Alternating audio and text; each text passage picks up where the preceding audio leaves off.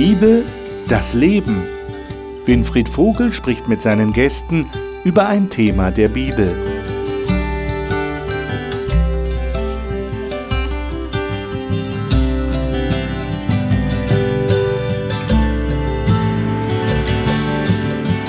Herzlich willkommen, liebe Zuschauer, hier in unserer Gesprächsrunde im Studio des Hope Channel. Gesprächsrunde zur Bibel, die Bibel das Leben. Wir wollen auch heute wieder herausfinden, was der Apostel Paulus gemeint hat, als er den Galatern geschrieben hat und sein großes Anliegen war, ihnen die Sklaverei im Glauben abzugewöhnen. So könnte man das sagen. Es geht um Freiheit. Aber es geht um die Freiheit, die Jesus meint. Darum ging es nämlich dem Paulus. Wir setzen also unser Studium fort. Letzte Woche haben wir das Kapitel 4 abgeschlossen. Jetzt geht es mit 5, Kapitel 5, Vers 1 wieder weiter. Und ich freue mich schon auf das Gespräch mit den Gästen über die Verse, die jetzt dran sind im Kapitel 5. Und die Gäste darf ich Ihnen jetzt vorstellen. Adelheid Ehrenholz hat jahrelang nach Gott gesucht und ihn vor einigen Jahren in Jesus Christus tatsächlich gefunden. Und nun, so sagt sie, lenke Jesus ihre Füße und Hände und schenke ihr jeden Tag neue Kraft, Liebe und Weisheit. Dani Canedo lebt in Südhessen und arbeitet in der Verwaltung eines Freikirchenverbunds in Hessen. Sie sagt, sie denke bunt und versuche immer wieder Altbekanntes aus einer neuen Perspektive zu sehen, auch in der Bibel. Dr. Hajo Giebel ist verheiratet, hat zwei Kinder und fünf Enkelkinder. Er sagt, ein Satz von Jesus in der Bergpredigt sei ihm besonders wertvoll geworden. Macht das Reich Gottes zu eurem wichtigsten Anliegen und er wird euch all das geben, was ihr braucht. Erik Hensel ist in einer christlichen Familie aufgewachsen und hat später Jesus ganz persönlich kennengelernt. Er sagt, daraufhin habe er mehr über seine Begabungen und die Absicht Gottes mit ihm erfahren und deshalb sei er heute Pastor. Galater Kapitel 5. Der Brief des Paulus an die Galater und wir sind jetzt im Kapitel 5 angelangt. Und heute haben wir die Verse 1 bis 15, die wir miteinander lesen und studieren und besprechen wollen. Und ich schlage vor, dass wir mal diesen ganzen Abschnitt lesen und dann gehen wir so mehr oder weniger Vers für Vers durch. Wer von euch würde denn gerne mal lesen? Welche Übersetzung habt ihr eigentlich? Du hast die Martin Luther, dann liest doch die Übersetzung nach Luther Verse 1 bis 15. Zur Freiheit hat uns Christus befreit. So steht nun fest, und lasst euch nicht wieder das Joch der Knechtschaft auflegen. Sieh, ich, Paulus, sage euch, wenn ihr euch beschneiden lasst, so wird euch Christus nichts nützen. Ich bezeuge abermals einem jeden, der sich beschneiden lässt, dass er das ganze Gesetz zu tun schuldig ist. Ihr habt Christus verloren, die ihr durch das Gesetz gerecht werden wollt. Aus der Gnade seid ihr herausgefallen. Denn wir warten im Geist durch den Glauben auf die Gerechtigkeit, auf die wir hoffen. Denn in Christus Jesus gilt weder Beschneidung noch Unbeschnittensein etwas, sondern der Glaube, der durch die Liebe tätig ist. Ihr lieft so gut. Wer hat euch aufgehalten, der Wahrheit nicht zu gehorchen? Solches Überreden kommt nicht von dem, der euch berufen hat. Ein wenig Sauerteig durchsäuert den ganzen Teig. Ich habe das Vertrauen zu euch in dem Herrn. Ihr werdet nicht anders gesinnt sein. Wer euch aber irre macht, der soll sein Urteil tragen, er sei, wer er wolle. Ich aber, liebe Brüder, wenn ich die Beschneidung noch predige, warum leide ich dann Verfolgung? Dann wäre ja das Ärgernis des Kreuzes aufgehoben. Sollen sie sich doch gleich verschneiden lassen, die euch aufhetzen. Ihr aber, liebe Brüder und Schwestern, seid zur Freiheit berufen. Allein seht zu, dass ihr durch die Freiheit nicht dem Fleisch Raum gebt, sondern durch die Liebe diene einer dem anderen. Denn das ganze Gesetz ist in dem einen Wort erfüllt, liebe deinen Nächsten wie dich selbst. Wenn ihr euch aber untereinander beißt und fresst, so seht zu, dass ihr nicht einer vom anderen aufgefressen werdet. Dankeschön. Jetzt sagt also, wenn wir mal an den Anfang zurückgehen, Verse 1 bis 4, mal das als ersten Abschnitt nehmen, dann sagt der Paulus hier, ihr seid zur Freiheit befreit und ihr seid nicht mehr unter dem Joch der Sklaverei. Jetzt, jetzt will doch kein Mensch Sklave sein. Das ist ja ein Bild, das ist ja nicht unbedingt positiv besetzt. Was meint denn der Paulus hier mit Joch der Sklaverei? Und was ist dann die große Befreiung?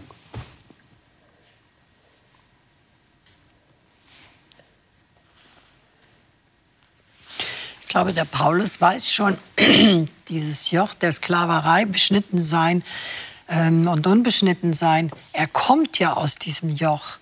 Er ist ja ein Jude, er kommt ja aus diesem jüdischen Teil, der das ganze Gesetz befolgen musste, also die Tora.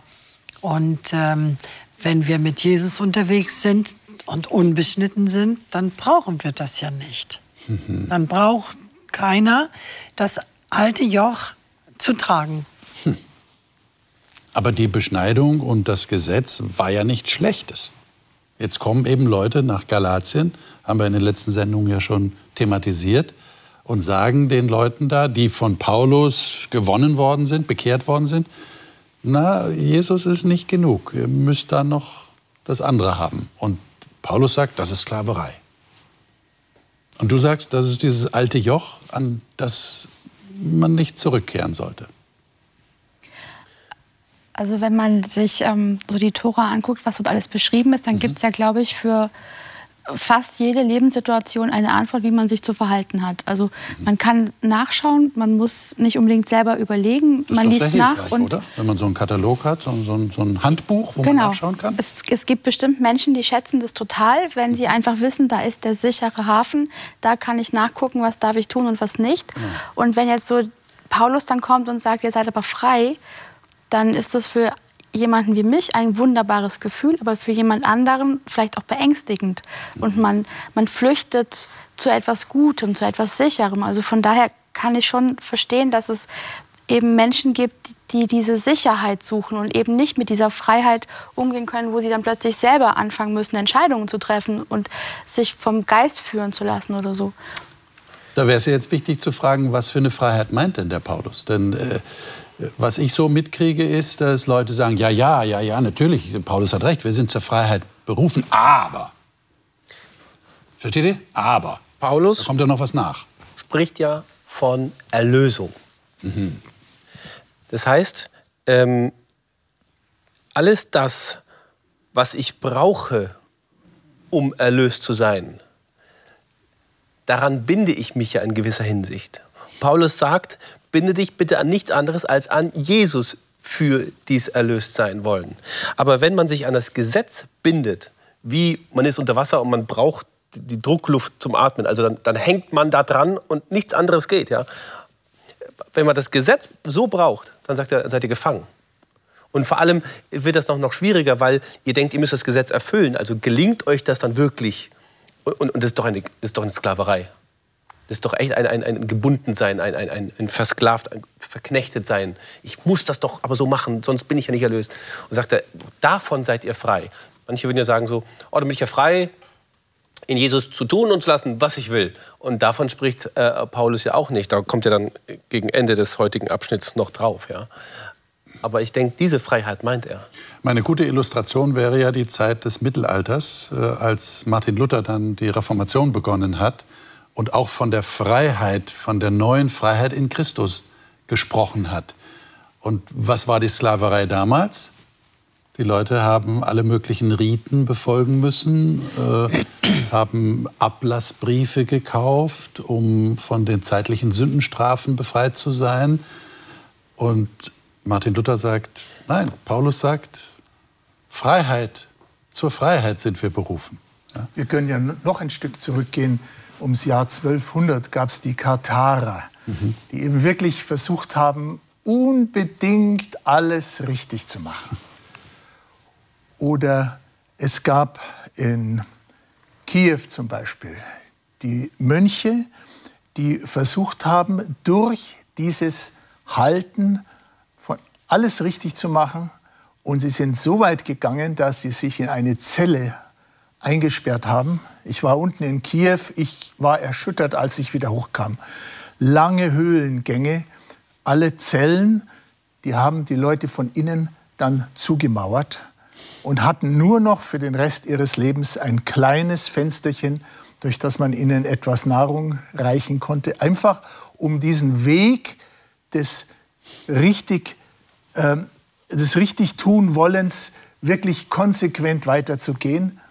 Und das war nicht Freiheit. Nein. Auch im buchstäblichen Sinne war es keine Freiheit mehr. Sie haben sich eingesperrt und um einfach ja nichts falsch zu tun. Ja. Ich möchte die Leute auch nicht verurteilen. Jesus hat die sehr geliebt, die Menschen, die wirklich mhm. ihr, ihr Leben für ihn sozusagen gegeben haben. Aber ich denke mir, er muss so traurig gewesen sein, dass das auf diesem gesetzlichen Weg passiert ist. Und Weil es eben einen anderen Weg gibt. Es, es war der falsche Weg und Jesus hat doch alles getan, hat doch alles angeboten. Ja.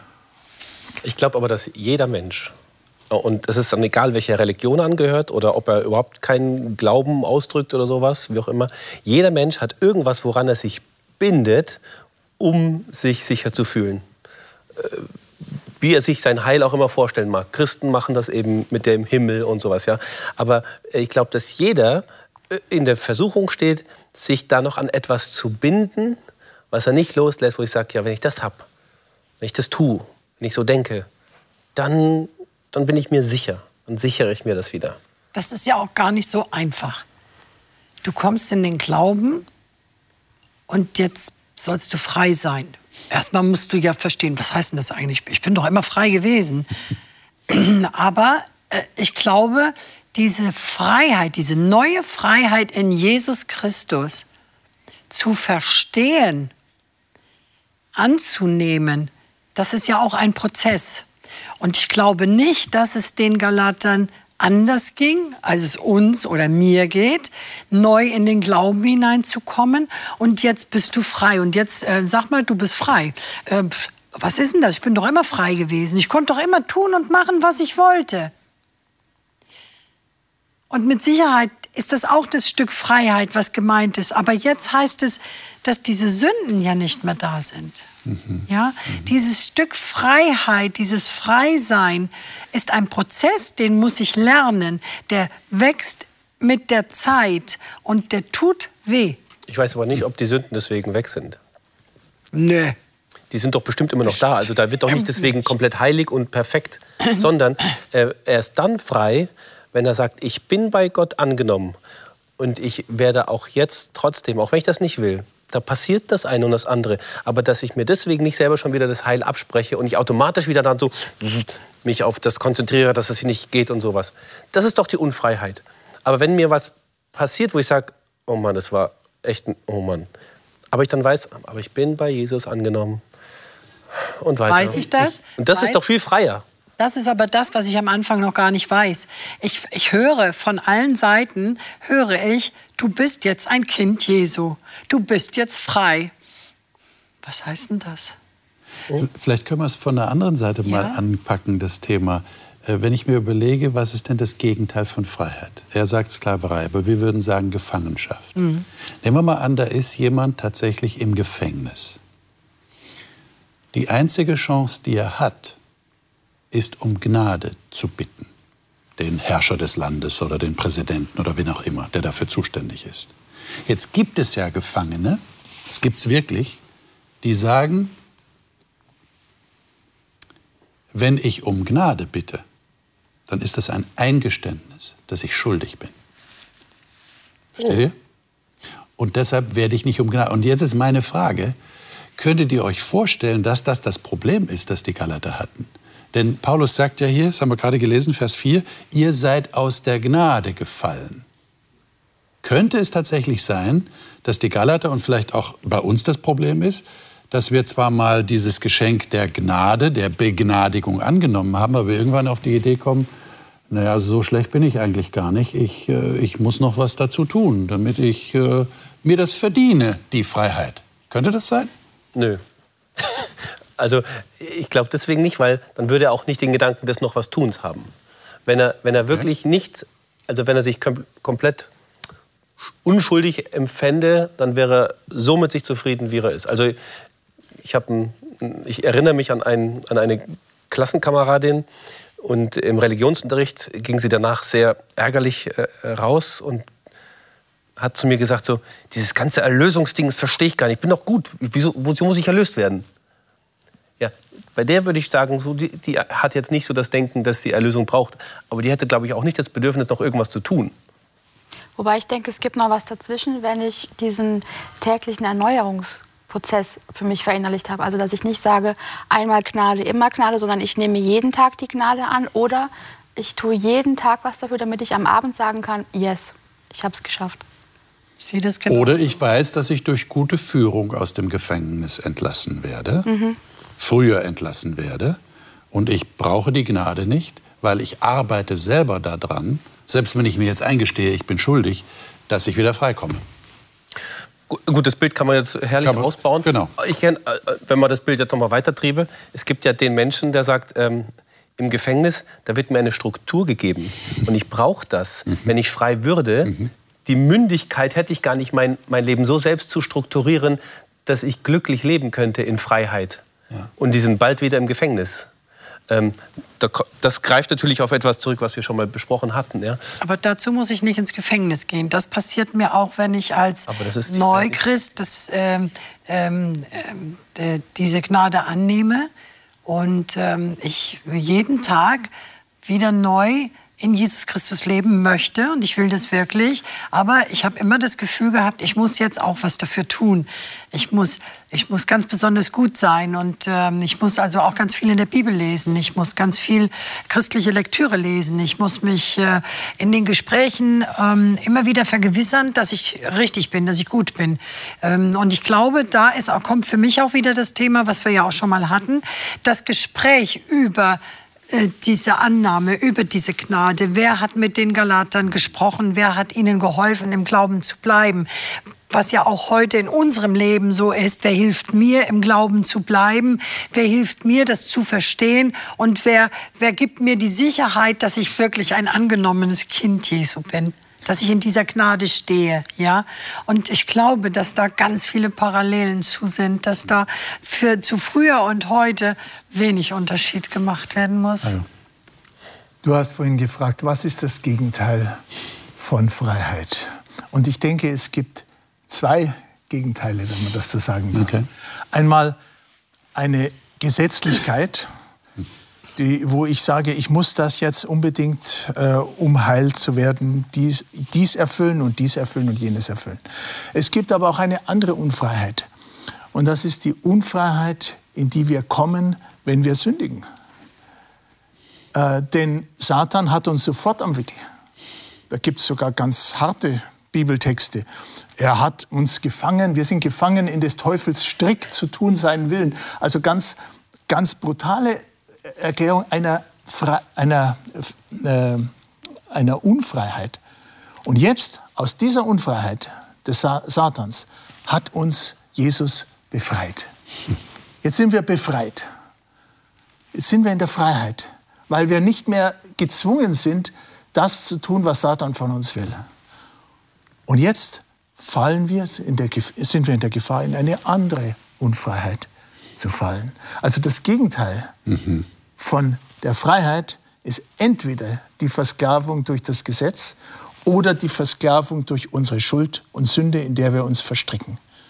Jesus möchte beides nicht. Und jetzt ist ja eben die Frage, und die scheint auch den Paulus bewegt zu haben, wie kommt es jetzt dazu, dass man einerseits befreit worden ist, was du jetzt sehr schön beschrieben hast, und dann doch wieder sich in eine Unfreiheit hineinbegibt. Warum macht man das? Warum, was sagt er hier? Äh, Die Beschneidung, ja. Ich bezeuge aber noch einmal jedem Menschen, der sich beschneiden lässt, dass er das ganze Gesetz zu tun schuldig sei. Be Und damit seid ihr nicht mehr frei. Beschneidung ist ja, also wenn man jetzt sich das vielleicht auch mal bildlich noch mal vorstellt, das kann man ja sehen. Also Ja, ja. Da, da ist was sichtbar, ja, also in Anführungsstrichen anfassbar. Und den Glauben kann man nicht sehen. Genau, Vertrauen kann man halt so schwer sehen. Und äh, alles, was ich sehen kann, äh, äh, und äh, also der Beschnittene musste halt nur nach unten gucken und äh, war so, oh ja, ich gehöre dazu, ich bin dabei. Sicherheit. Äh, Und das hat halt jemand, der nichts Sichtbares hat, vielleicht schwerer. Aber das ist doch ein Trugschluss eigentlich. Denn. Vertrauen sollte man doch schon sehen, weil Vertrauen ist ja nicht nur irgendwie so ein nebulöses Gefühl, sondern das zeigt sich ja irgendwie, oder? Aktiv. Natürlich, Sollte dazu kommen wir ja später. Also ich finde, äh, ähm, Ja. mit, dem, mit, dem, mit dem Faktor der Liebe sagt er einiges. Ja. Aber wer eben diesen Gesinnungswandel nicht hat, worauf kann ich mich denn verlassen bei Jesus? Der, der sucht immer was Sichtbares nochmal, was er, wo er sich das sicht, äh, sicher machen kann. Und Aber jetzt, ist doch toll. aber jetzt sagt doch der Paulus gerade hier, gehen wir mal weiter, äh, Verse 5 und 6. Äh, In Vers 6 sagt er, in Christus hat weder Beschneidung noch Unbeschnittensein irgendeine Kraft. Also er spricht hier gleichermaßen die Judenchristen, die beschnitten sind, und die Heidenchristen, die nicht beschnitten sind, an und sagt, äh, weder das eine noch andere hat Kraft in sich, sondern der durch Liebe wirksame Glaube. Wie kann jetzt, das ist meine Frage an euch, wie kann dieser der durch, also durch Liebe wirksame Glaube so konkret werden, dass er für mich als Christ besser empfunden wird als das Befolgen von irgendwelchen Ritualen? Ich muss ja erstmal Liebe haben. Ich muss erst mal Liebe haben. Also ich weiß, dass ich diese Liebe nicht hatte, als ich Jesus begegnete. Und ähm, das war ein harter Prozess, diese Liebe in mein Herz zu bringen. Und ähm, ich sehe diese Veränderung ähm, ähm, in, in der Zwischenmenschlichkeit heute immer wieder. Und ich glaube, dass äh, alle Menschen, die die diese Freiheit nicht äh, bekommen oder nicht annehmen, ähm, da schon so ihre Probleme mit haben. Also ich hätte ja damals sagen können, nee, das ist mir viel zu anstrengend, also das schaffe ich nicht. Gell? Also pff, jeden Tag diese Schwerstarbeit zu leisten, weil es war wirklich Schwerstarbeit, ja. Und äh, aber im Laufe der Zeit habe ich durch diese zwischenmenschlichen Beziehungen gemerkt, da tut sich was, da verändert sich was. Man geht anders mit mir um, man geht anders auf mich ein. Und dann war das ein Prozess und den konnte ich annehmen. Und das ist so dieses, ähm, was dann wirklich äh, Liebe, wirksamer Glaube. Ja, also der Glaube wird erst durch meine Liebe wirksam in mir. Ich kann ja immer nur von mir sprechen. Und das hat ja mit Beziehung zu tun. Genau, und dadurch entstehen dann Beziehungen, die ich dann leben kann, die ich dann auch pflegen kann, die dann auch auf Gegenseitigkeit beruhen, ähm, wo man die Liebe auf beiden Seiten dann spüren kann. Und du würdest sagen, das ist dir jetzt wichtiger geworden, als äh, Alles andere. alle Gebote zu befolgen. Alles andere. Ja, ich Alles weiß, andere. Das ist das, ist das Wichtigste. Okay. Das Im, ist das im, Wichtigste. im, die, die ganze Zeit, die wir uns über äh, äh, Gebote, ja, nein, hin und her uns unterhalten, Mhm. da ist ja, da, unser Blick ist ja nur bei uns. Ich und das Gebot und das Gebot und ich und ich und ich. Aber ähm, Paulus sagt das ja in Vers 14, das ist ja zusammengefasst in dem, du sollst deine Nächsten lieben, du sollst Gott lieben. Und plötzlich wird, geht der Blick von uns weg zum Nächsten. Und ein Mensch, der erlöst ist und, und, und von daher befreit ist von diesen ganzen Zusammenhängen, ich muss das Gesetz halten oder nicht damit, der kann sich dem Nächsten zuwenden. Und der wird automatisch den anderen dann nicht töten und nicht belügen und nicht bestehlen. Also das ist das, was ich meinte. Sich nicht auf das Negative zu konzentrieren, heißt, dass es auch irgendwann keine Re Relevanz mehr spielt, weil man es automatisch tut oder nicht tut. Ist das wirklich ein Automatismus? Ja, ich glaube das. Und, ähm, der, und ich glaube, dass dadurch, durch das Lieben, sich dem Nächsten zuwenden liebend, dass das ein etwas Spürbares ist. Vertrauen. Das, so wie mir Gott begegnet. Aber wenn das jetzt wirklich automatisch ist, wie du sagst, dann äh, heißt das ja, dass äh, es kein, kein Sündenproblem mehr gibt Nee, ich, für einen Christen. Ich denke, es ist ein, ein, ein Nebeneffekt. Ähm, vi- vielleicht dazu gerade noch kurz. Mir kommt so, ich habe halt jetzt Kontakt mit Menschen aus Syrien, auf, aus Afghanistan, wo auch auch immer. Und wenn es jetzt heißt, die werden abgeschoben, also nach Afghanistan mit abgeschoben, dann habe ich halt Menschen vor Augen. Nicht mehr irgendwelche Massen, sondern halt einzelne Personen. Dadurch, dass ich mich hingewendet habe, nehmen sie ja für mich Kontur an und ich kann nicht mehr einfach so sagen, ja klar, schick sie halt weg. Sondern ich denke mir halt, nein, die Geschichte, das Schicksal, also es kriegt eine andere Intensität. Was mir aber auch jetzt eigentlich so in dem Gespräch so gekommen ist, wir sagen immer Liebe und es ist das Herz. Und das Herz ist ja ein Muskel. Deshalb können ja Herzen auch nicht brechen, weil ein Muskel bricht ja eigentlich nicht.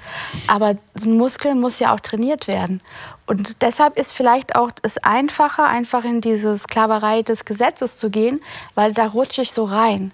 So ähm, Rituale sind ja was, da muss ich nicht drüber nachdenken, die mache ich einfach. Da, da fließe ich so rein und alles läuft. Aber ein Muskel, Liebe, das ist mit Aktion hängt es zusammen und, und da muss was passieren und vor allen Dingen auch eine, eine willentliche Entscheidung ist dafür notwendig.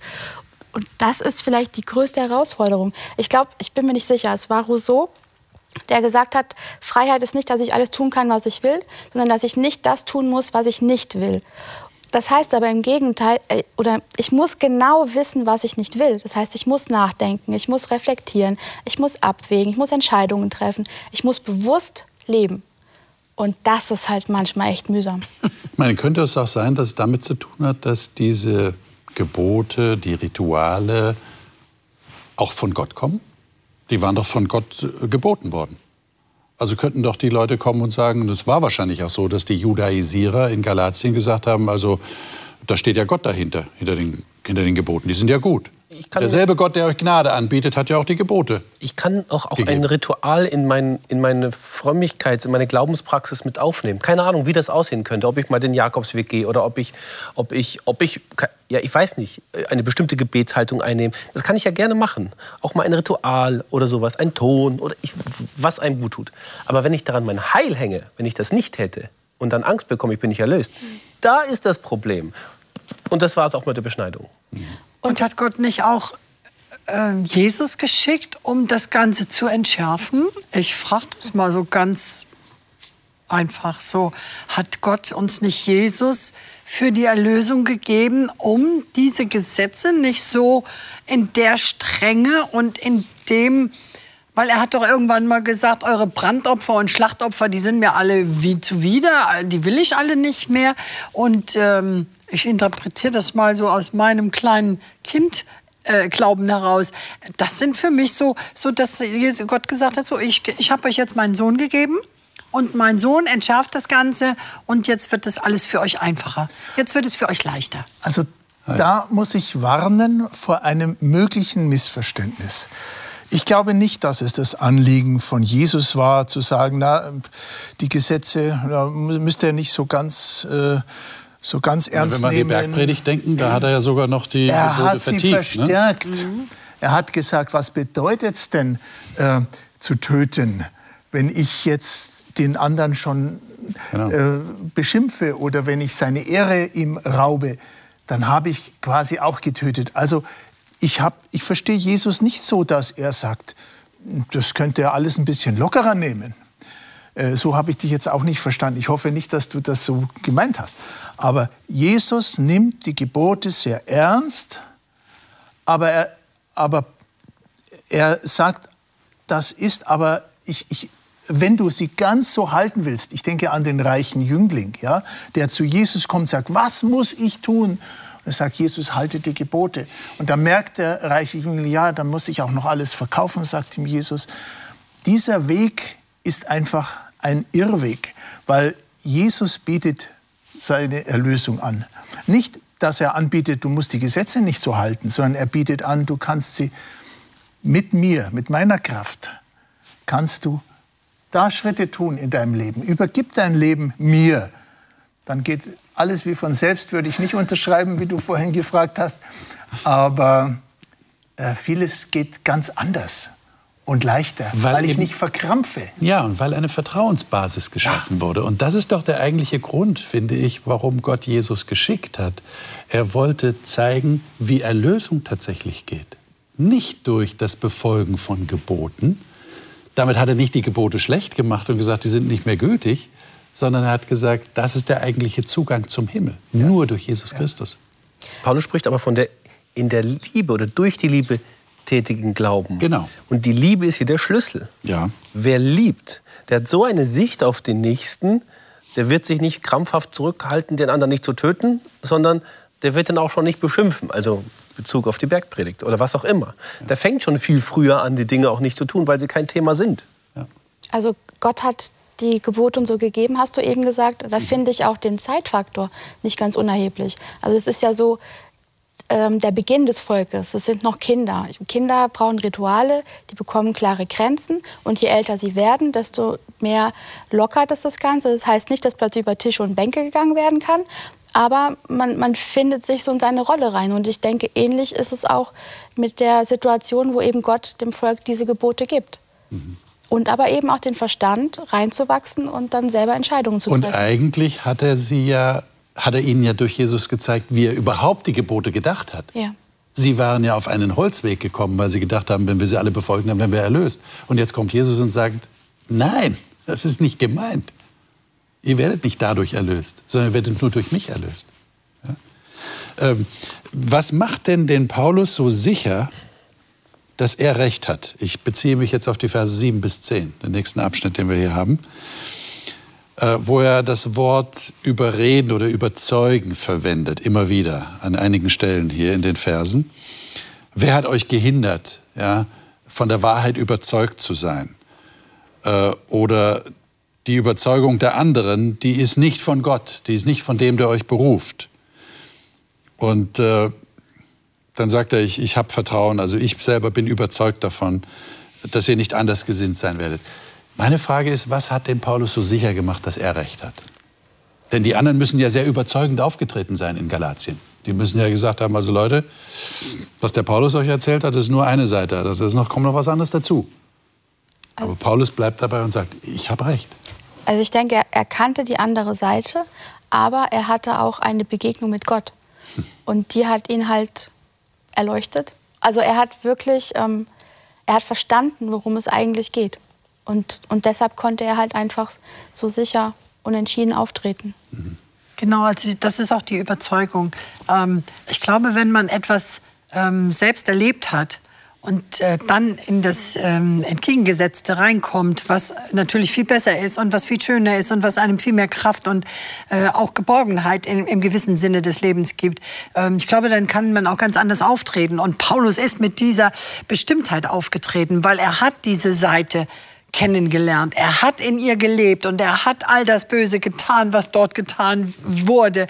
Und jetzt ist er in einer anderen Gesinnung äh, äh, hineingehoben worden durch Jesus Christus und wird auch gleich ein Stück sanfter dadurch. Ja, also ihm wird nicht das vorherige genommen, sondern ihm wird einfach mehr, also ich habe immer das Gefühl, dem Paulus wurde von Anfang an irgendwie so ganz viel Liebe ins Herz gelegt. So, und jetzt guck mal, äh, wie es sich mit Liebe lebt. Und dann wurde der Paulus ja auch ganz sanft. Ja? Und das Gefühl habe ich manchmal auch, dass ich bei meiner Bekehrung Liebe ins Herz bekommen habe. Und ich durfte das leben und habe festgestellt, wow, wie schön ist das denn? Hm. Und wie entspannt ist das, ja? Und das denke ich, also der Paulus ist ja für mich sowieso so wie mein, ja, absolutes Vorbild. Ich meine, du hast ein wichtiges Wort jetzt gerade gesagt, finde ich. Äh, das Wort Gesinnung. Ja. Ich glaube, das ist das Entscheidende. Mhm. Und darauf geht ja der Paulus auch in den letzten Versen ein. Ja. Äh, du wolltest noch was ich sagen? Ich finde es noch wunderbar, wie er zu den Galatern sagt, ich habe das Vertrauen zu euch. Ja. ja. Wenn das jemand sagt, ich vertraue dir, mhm. ist das großartig. Das ist was ganz anderes als du musst und, äh, ja. und so eine positive es, Verstärkung. Du schaffst es sowieso nicht. Ja sondern ich vertraue dir, ja. dass das in dir Wirkung hat, was, ich, was jetzt hier steht. Und äh, das ist etwas, was den Menschen auch Mut macht, es anzupacken, obwohl er manchmal verzweifelt. Also ich, ich brauche das manchmal, dass du mir sagst, ich vertraue dir, dass du das schaffst. Wäre vielleicht auch ein Programm für unsere Kirchengemeinden, äh, uns dadurch zu motivieren, dass wir uns gegenseitig das Vertrauen aussprechen und nicht misstrauisch argwöhnen, ob der andere da oder da oder sonst irgendwo steht. Oder könnte das nicht sein?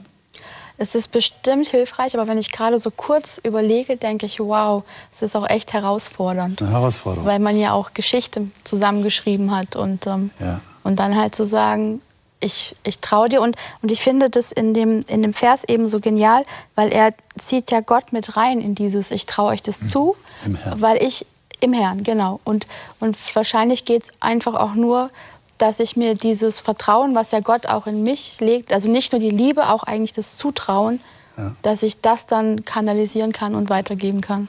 Ja, ich habe auch einen Eindruck, der, der Paulus lässt an der Stelle ein Stück weit los. Habt ihr auch das Gefühl? Mhm. Er sagt, nachdem er wirklich sich ereifert hat und gesagt hat, wer hat euch da irre gemacht? Und, und dann sagt er, die, die euch so irre gemacht haben, die müssen ihr Urteil tragen, aber ich vertraue darauf, dass ihr richtig gesinnt sein werdet. Ja. Er baut auch darauf, was er ihnen selber beigebracht hat. Er hat sie ja geboren. Ja, das sind seine Kinder, sagt er an anderer Stelle. Lesen wir noch die letzten Verse, 13 bis 15. Ähm, wir haben sie schon gelesen, wir, wir rufen sie uns noch mal in Erinnerung.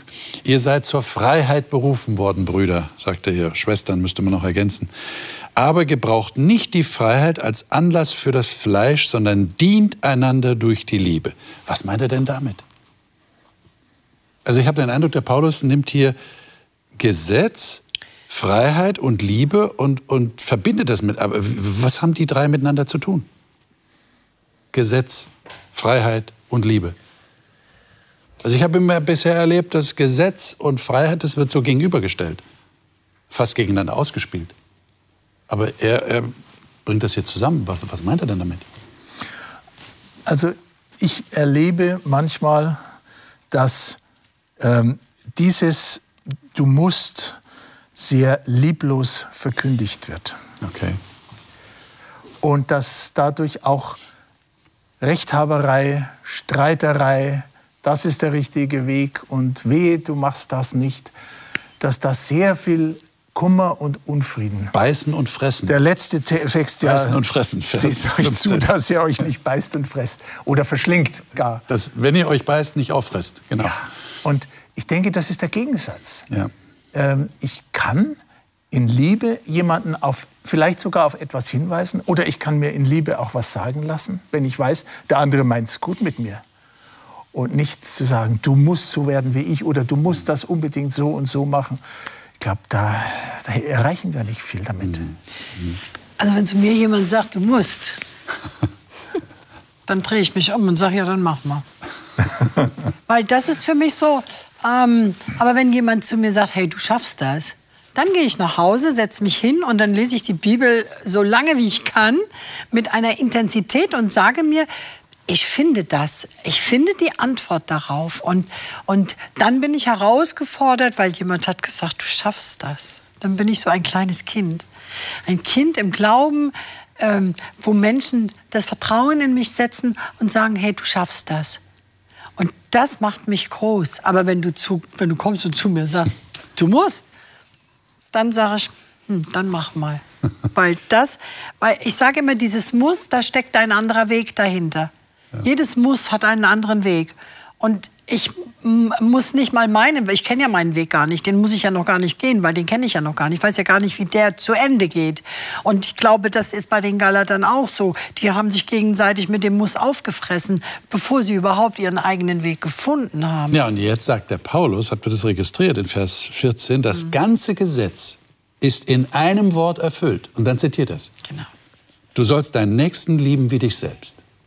Also, das ist ja ein bisschen verkürzt, Um, oder? deine, um die, auf deine Frage vorher noch mal einzugehen, ähm, ist dann Gegensatz zwischen Freiheit und Gesetz und dann, wie kommt die Liebe da rein? Nehmen wir doch mal ein Gesetz, da hinten stehen sie ja irgendwie ansatzweise äh, aus den zehn Geboten, du sollst nicht lügen. Ja? ja. Jetzt sagt einer so, ah, jetzt bin ich ja in Jesus und bin frei vom Gesetz. Jetzt kann ich ja lügen. Ja, das ist ja ein krasser Trugschluss. Also er, er würde sagen, ich nehme die Freiheit als Vorwand fürs Fleisch, also für das, was mir einfach da rauskommt nach dem Güte, wie ich will. Aber der wird sich ja selber wieder schaden, anderen schaden. Das wird ja komplizierter. Das heißt, er nimmt die Freiheit in der Liebe.